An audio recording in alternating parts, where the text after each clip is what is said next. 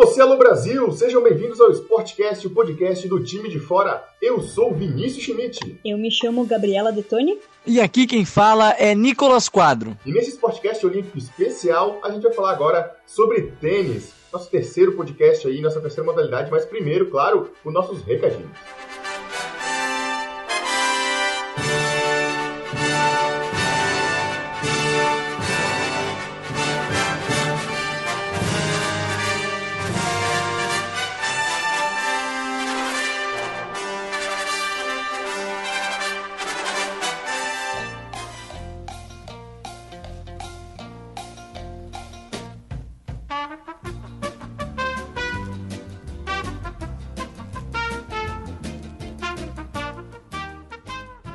Aí, galera, chegando os recadão no seu Esporte Questão, bicho!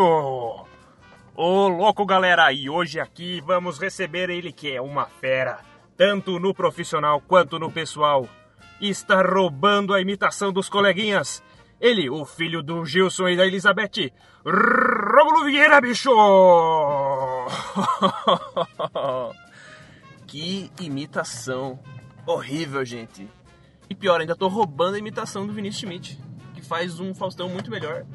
E eu digo pra vocês que eu sou o pior imitador e fui eu que comecei com essa bobeira das imitações.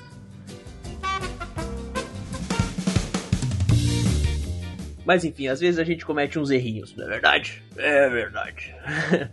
Vamos repassar as redes sociais rapidinho. facebook.com/barra time de fora e o Twitter é arroba somos time de fora. Você pode interagir com a gente por esses dois canais. Você também pode mandar e-mails para sportcast@timedefora.com e você pode ver todos os nossos outros produtos, nossos produtos, no site timedefora.com. Essa semana os destaques rapidinhos, então vamos para os vídeos no Facebook. O vídeo, uma entrevista, duas entrevistas que o Anderson Spessato fez após o jogo do White Sharks Stepos contra o Brown Spiders. Tem uma entrevista com o Igor Clemes, Igor Clemes, o quarterback do, do White Sharks Stepos, falando sobre o jogo e o começo do, do, do WSI começou muito bem a Superliga. E com o Atos Daniel, wide receiver do Brown Spiders, falando sobre as, como ele está se adaptando ao ataque do Brown Spiders. E também, domingo à noite, o Nicolas Quadro publicou um vídeo, uma entrevista com a Teliana Pereira, a tenista número 1 um do Brasil. Ela estava em Florianópolis disputando o Brasil Tennis Cup, e ela comentou sobre o título dela lá, e também fez uma projeção sobre as Olimpíadas do Rio 2016. Então, corre lá no Facebook, dá uma olhada nos vídeos, principalmente esse da Teliana, se você está ouvindo esse podcast, né, sobre tênis, você provavelmente vai querer ir lá ver a entrevista com a Teliana Pereira, certo? Bom Sportcast para vocês.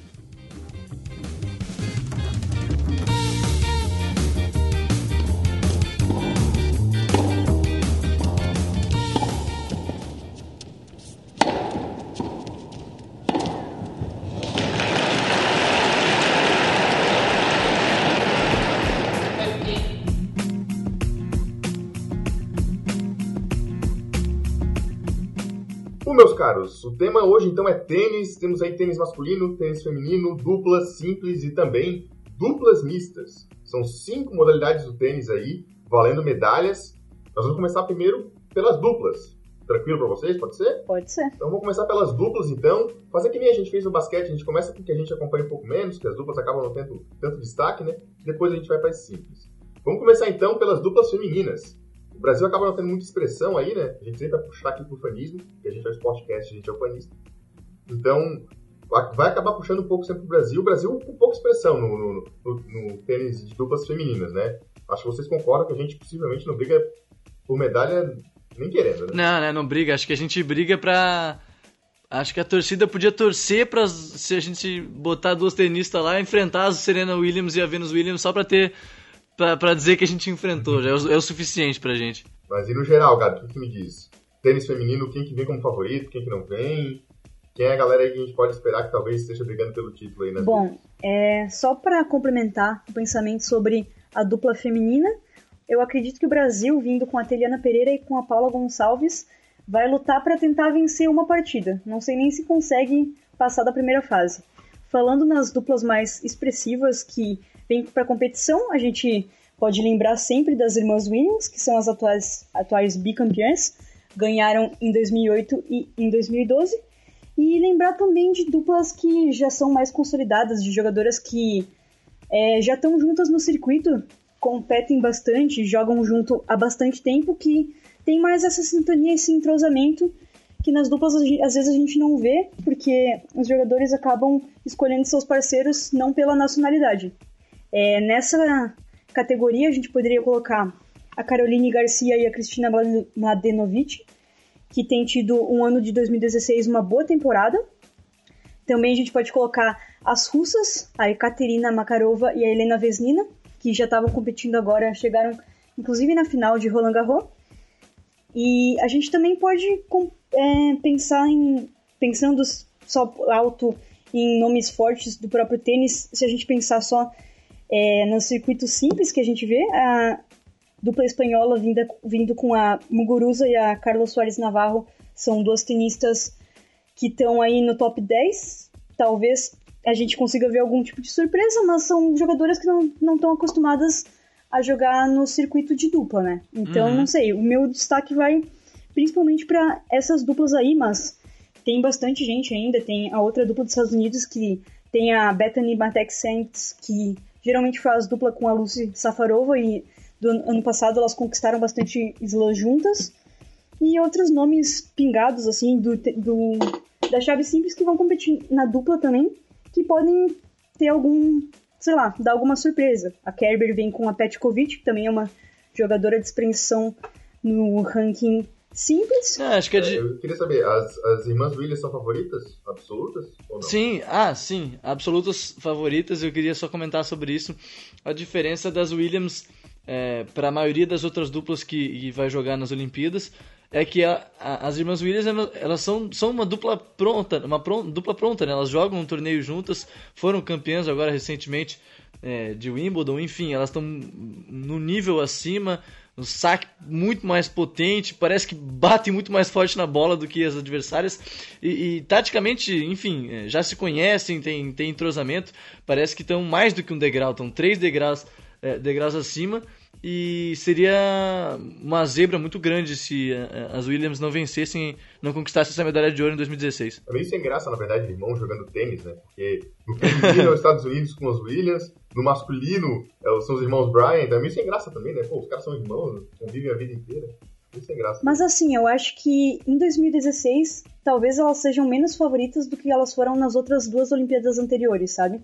Eu acho que por elas estarem mais perto da aposentadoria, as duas, a Venus mais, mas também tem tido uma, um ressurgimento da própria Venus Williams que chegou na semifinal agora de Roland Garros nesse último campeonato que ela estava disputando nos Estados Unidos foi para a final. É, mas eu acho que, como elas estão mais nesse fim de carreira, elas têm, elas têm como ponto forte delas a experiência e o fato de elas conhecerem a vida inteira, de saberem o que a outra está pensando.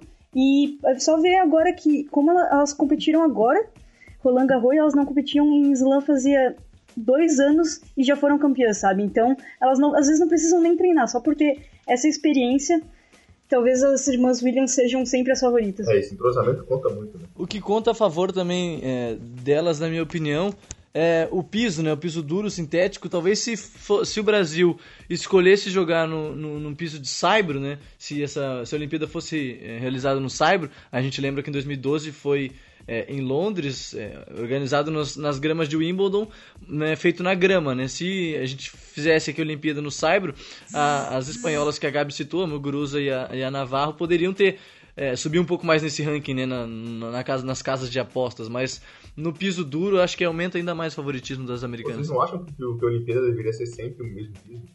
Eu acho, eu acho legal que varia. Acho legal, depende da, Depende da. O país pode explorar isso. Eu também. acho que é legal. É igual na Davis, né? É, eu acho que, citando assim, o país pode explorar essa frase que o Nicolas falou, citando 2012, né? O próprio 2012, que os tenistas britânicos aproveitaram que era na grama, uma superfície que eles têm mais domínio do que qualquer outro tipo de tenista no mundo, e aproveitaram isso para conseguir levar várias medalhas. Acho que o país sede deveria aproveitar para escolher esse tipo de piso para favorecer seus próprios tenistas. É, a primeira coisa é que a grama ninguém domina quem é os britânicos, o Federer tem para contestar, peraí. Tá, tá. Peraí que não é bem assim. O Brasil aproveitou e botou o piso duro, que é o, onde todos os tenistas brasileiros não fazem nada, né? Pois A é. gente tá aproveitando bem. Posso fazer só mais um comentário das duplas femininas, rapidão? É, no ranking, a, a dupla número 1 um é a Martina Hingis e a Sana Mirza, elas jogam separadas. É, uma é, é da Suíça e a outra é indiana. E a dupla número 2, que é uma dupla francesa de duas jogadoras que vão jogar junto, inclusive, que a gente não falou, que são a Caroline Garcia e a Cristina Mladenovic. Então, É, elas estão aí também pra contestar tudo que a gente falou das irmãs Williams serem as favoritas. Vamos ver, né? Eu gostaria de ver alguém subir ao pódio com ouro além das, das irmãs Williams, mas é difícil, né?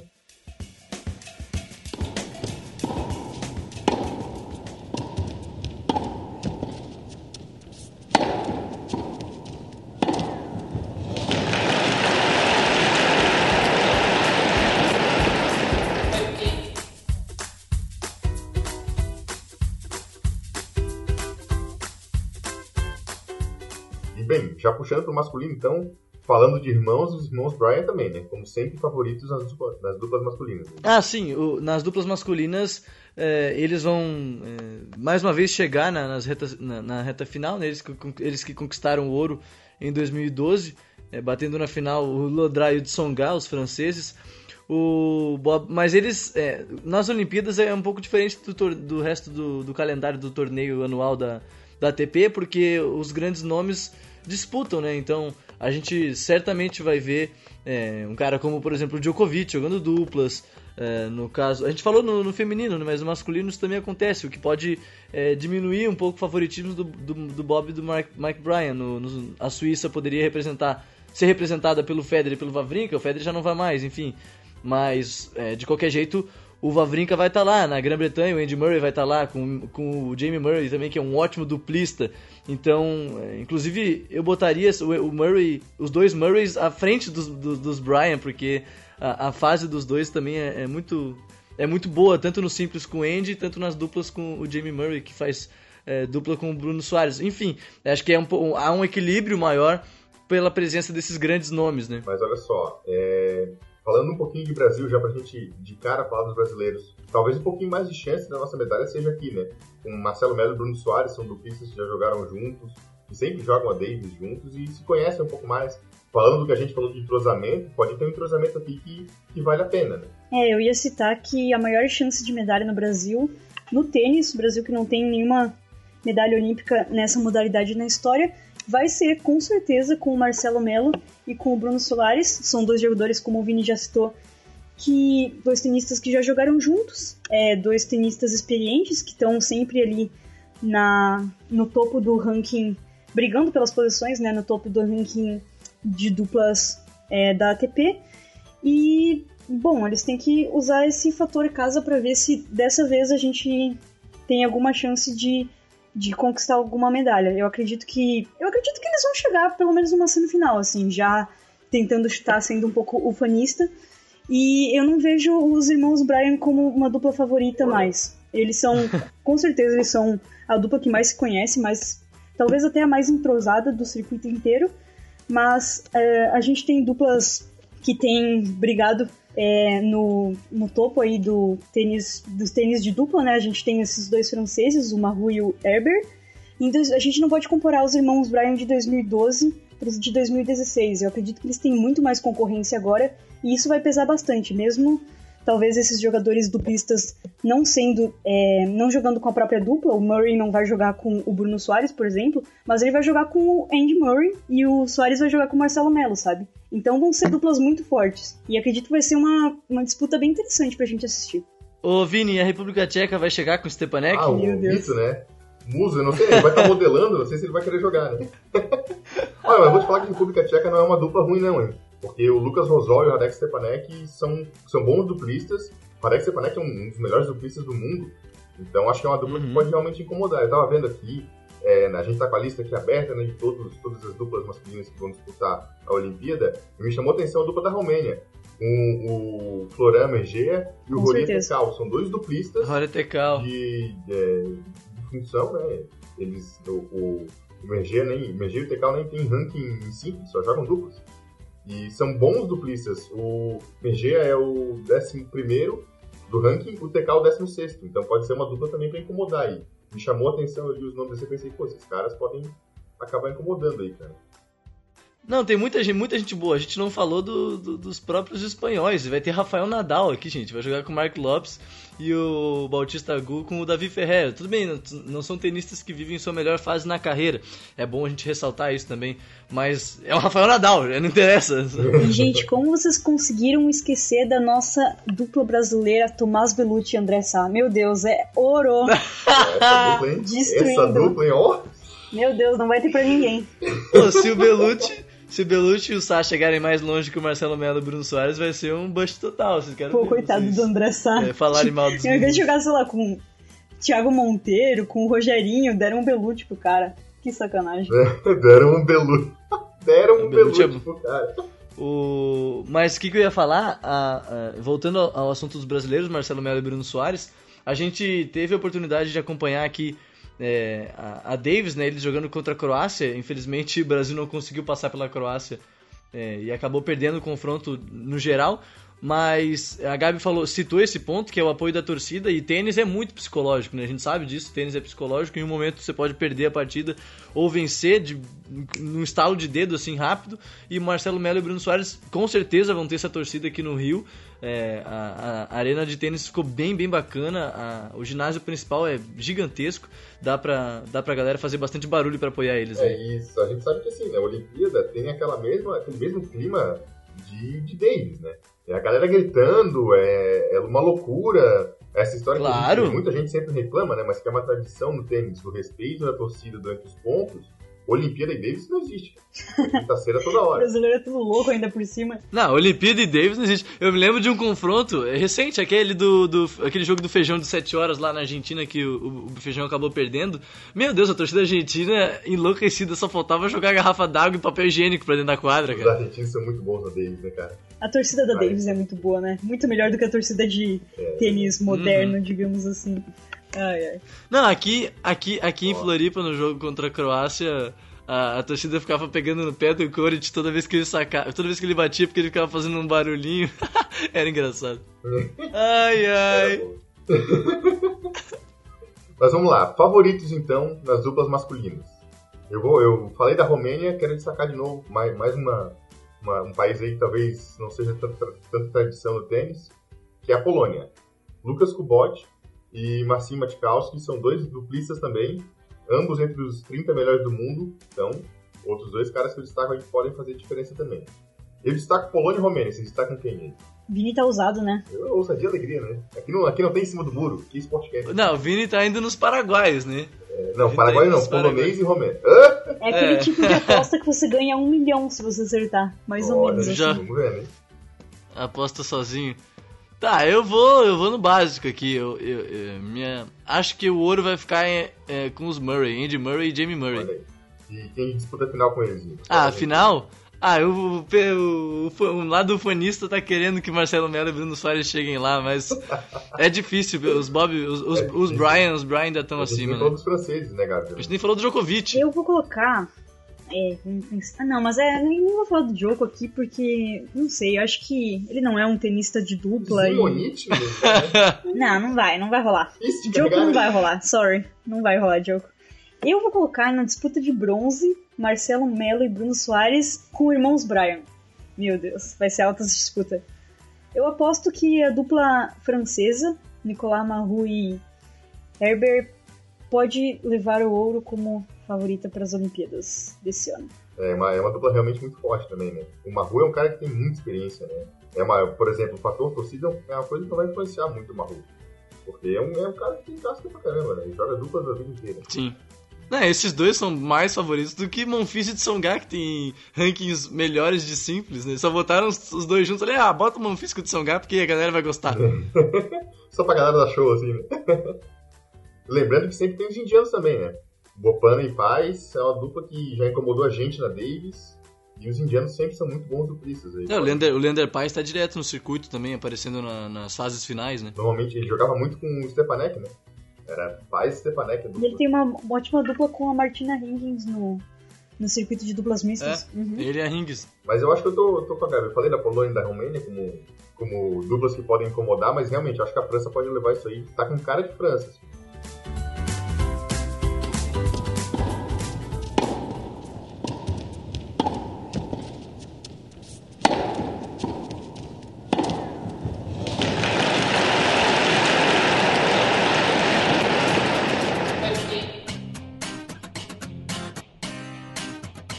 Duplas mistas, alguma coisa pra comentar? Um torneio menor, talvez, né? Não deve ter tanta atenção. Apesar de que vale medalha. Eu São- acho que a são Martina menos a- Hingis vem. Ah, tá. Não, só ia dizer que são menos é, atletas, né? Se na, na, chave, na chave de simples são 64 tenistas, nas duplas masculina e feminina são 32, é, 32, perdão. E nas duplas mistas são 16, ou seja, é, o torneio já começa nas oitavas de final. Já começa com menos gente, já começa com menos olhos. assim. Será que veremos Teliana Pereira com Tomás Bellucci? Cara, eu acho isso até. Eu, eu confesso que eu acho isso até. é, ruim de uma certa forma, porque fisicamente vai exi- exigir muito deles, né? A, a Teliana, o Belucci vai jogar simples e duplas masculinas, a Teliana também vai jogar simples, e- enfim. Pode ser que jogando duplas mistas os, os dois se desgastem ainda mais, né? Mas como tu pode pensar. Também tem um outro lado, se tu pensar que o Belucci e a Teliana não brigam por medalha, é, duplas mistas, quem sabe pode ser a chance deles. Enfim, é, uma- é um pensamento meio fora da caixinha, mas é. Também dá pra pensar assim. É porque é menos equipe também, né? Disputando. Talvez seja um caminho, não sei. Né? É uma boa, é uma boa alternativa. Ah, podia botar gente pra jogar lá, né? Pô, imagina. Nicolas Nossa, Quadro, Gabriel Detone. Olha Ah, só, de, só de boleiro eu já ficava feliz, sério mesmo. é verdade.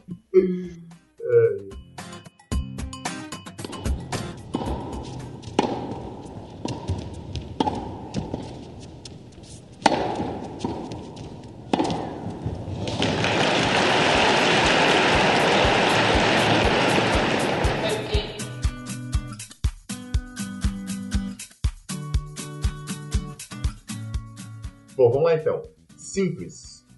Agora começa a bagaça, né? A gente teve muita gente ausente. Vai ter aí na- nas duas chaves nomes que com certeza disputariam ah, alguma coisa e não vão estar nas Olimpíadas. Alguns pelo Zika, outros pelo joelho, outros por inúmeros outros motivos, mas o fato é que é uma Olimpíada desfalcada, né? Ou não? É, é uma Olimpíada desfalcada, a gente perde é, alguns nomes bem importantes, assim, né? Se a gente falar é, nos principais, é, acho que a gente perde mais até no, no masculino, né? Como a- com a não vinda do Berdit, do Raonic, por causa dos- do Zika vírus e do Federer por causa do joelho.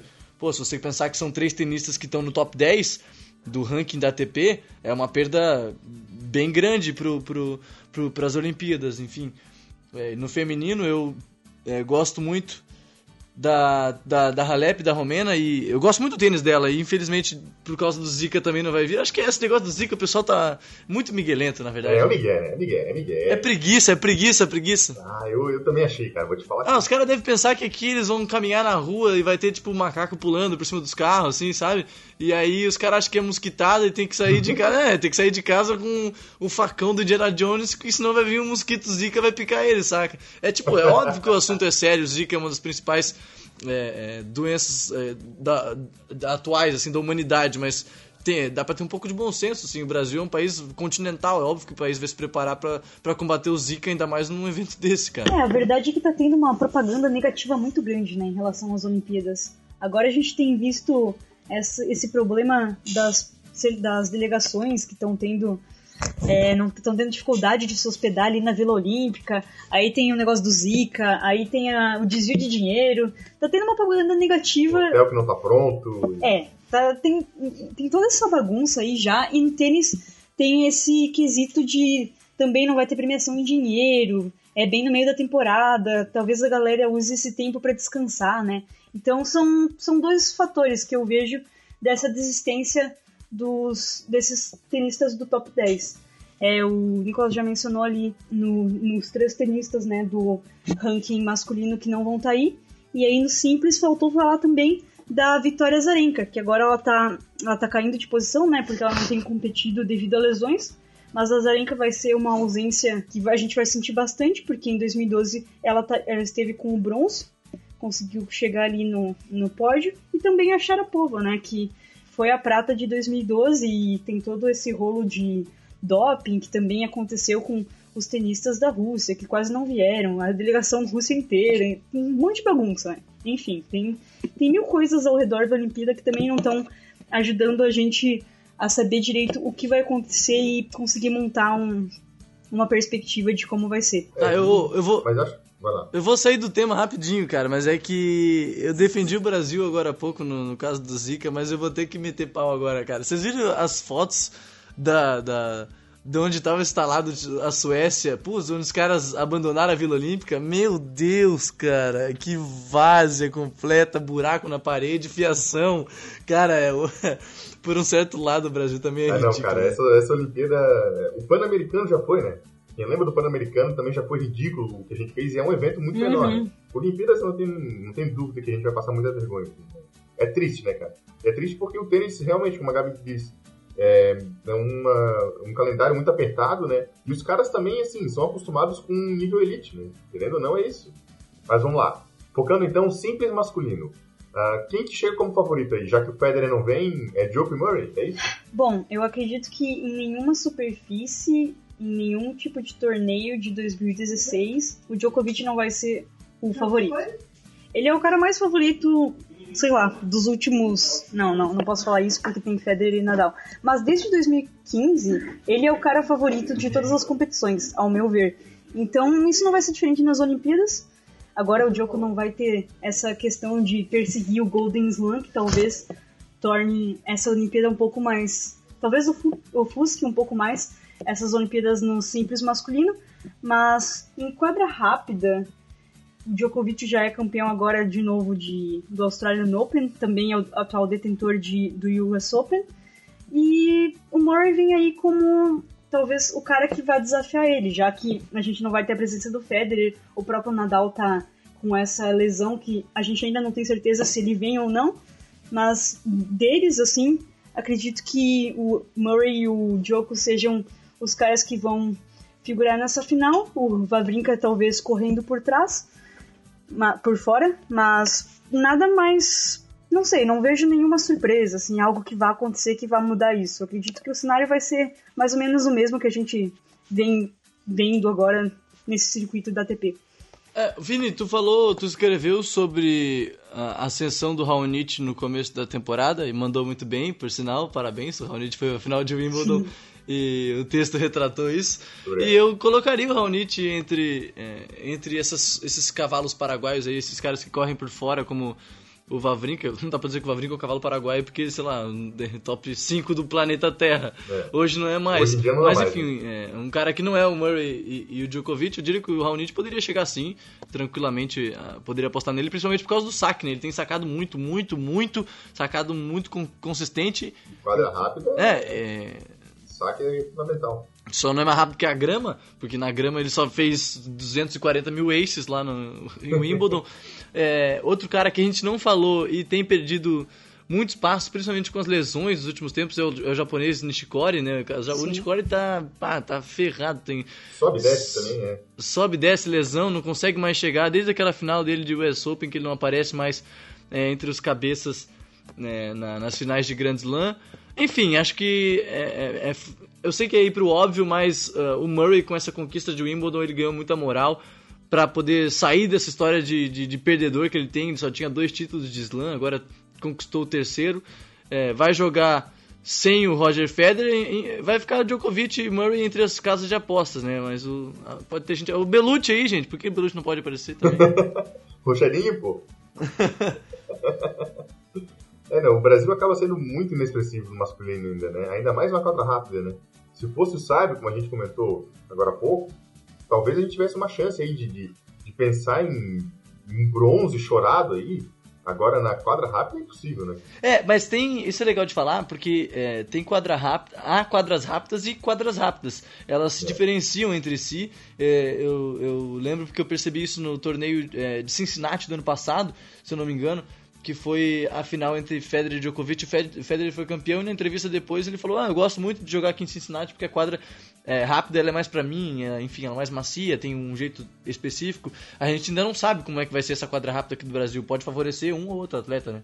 É, essa nossa quadra rápida aqui, teoricamente, ela é modelo da mesma quadra que é utilizada na ATP Finals, né? Que é aquela quadra com, de tablado, assim, que ela não, não é o cimento, é um tablado meio pré-determinado, assim. Então, a teoria é ser próximo ou igual ao que é o ATP Finals. Não sendo o Cyber Azul já tá bom, né, cara? Cyber Ah, tá Azul. ótimo. Cyber Azul não dava, na real. Sai Brasil não dá mesmo. É, é bem interessante essa análise aí é, do Nicolas em questão a quadra rápida, mas acredito que, bom, a minha aposta de ouro, digamos assim, desse, se- desse- dessa disputa no tênis simples, vai que sendo quadra rápida, o Marin City vai aproveitar, O Silit. o Silit vai dar uma, uma... Bom, ele vai, na verdade, fazer o que ele sempre faz em torneios desse porte, que ele vai bem e acredito que ele vai pra semifinal. Essa é a minha aposta de ouro, digamos assim. É, eu ia dizer, sempre tem, sempre tem. Eu, eu até que eu fiz um texto sobre isso, é, recapitulando o Wimbledon e a relação com a, com a Olimpíada, vai estar aqui no- nos links também desse, desse podcast no nosso site. E eu comentei que sempre tem uma surpresa, né, cara? Sempre aparece ah, algum tenista que ninguém espera, eh, seja numa semifinal, seja numa final, e voltando desde 2004, isso vem sendo padrão, assim. A Gabi falou do, no Silit, quem que falaria? É, eu falaria. é, os dois caras que eu apostaria não vêm, que são o Berdit e o Raonic. O Berdit que chegou na, na, na semifinal de Wimbledon e o Raonic que chegou na final. O Berdit, pô, o Berdit tá sendo um dos caras mais consistentes do torneio, do circuito nos últimos, na última década. Ele tá sempre nas quartas de final. Tá fazendo o que. Outro cara que gosta muito de quadra rápida. É, e o. Berdit, cara, é um cara que tem um braço potentíssimo, gosta de quadra rápida, desce, desce o braço.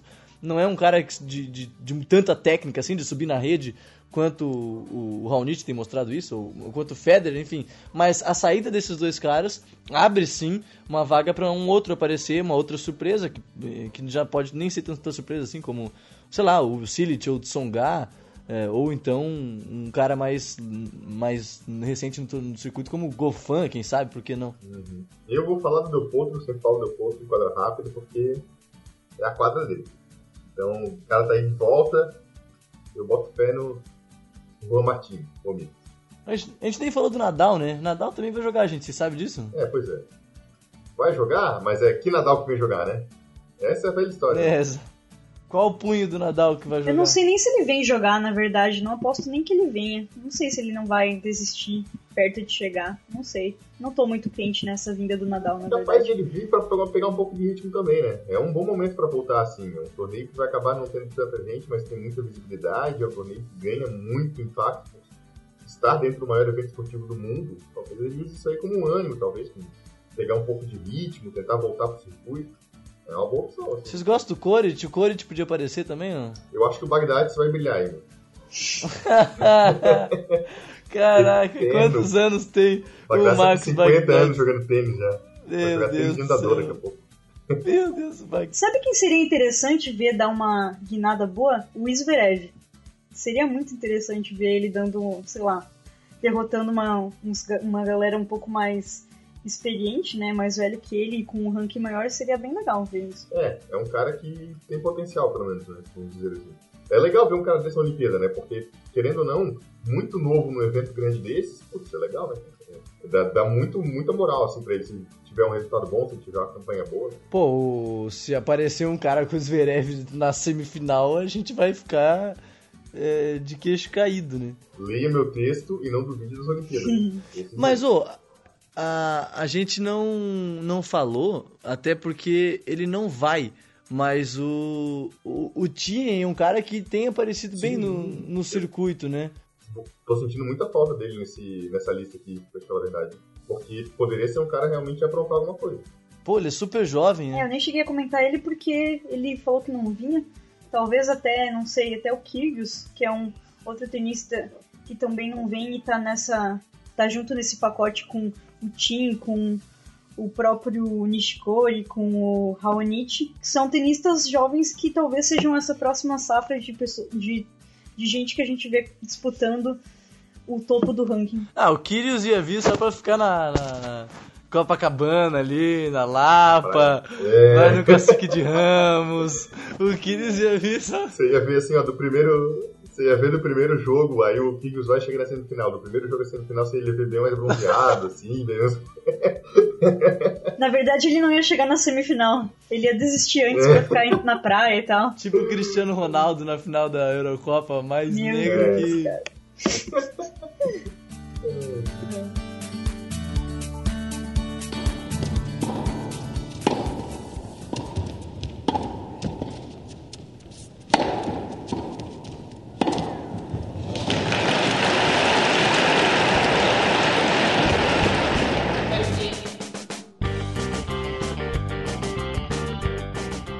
Bom, então, simples feminino pra gente encerrar.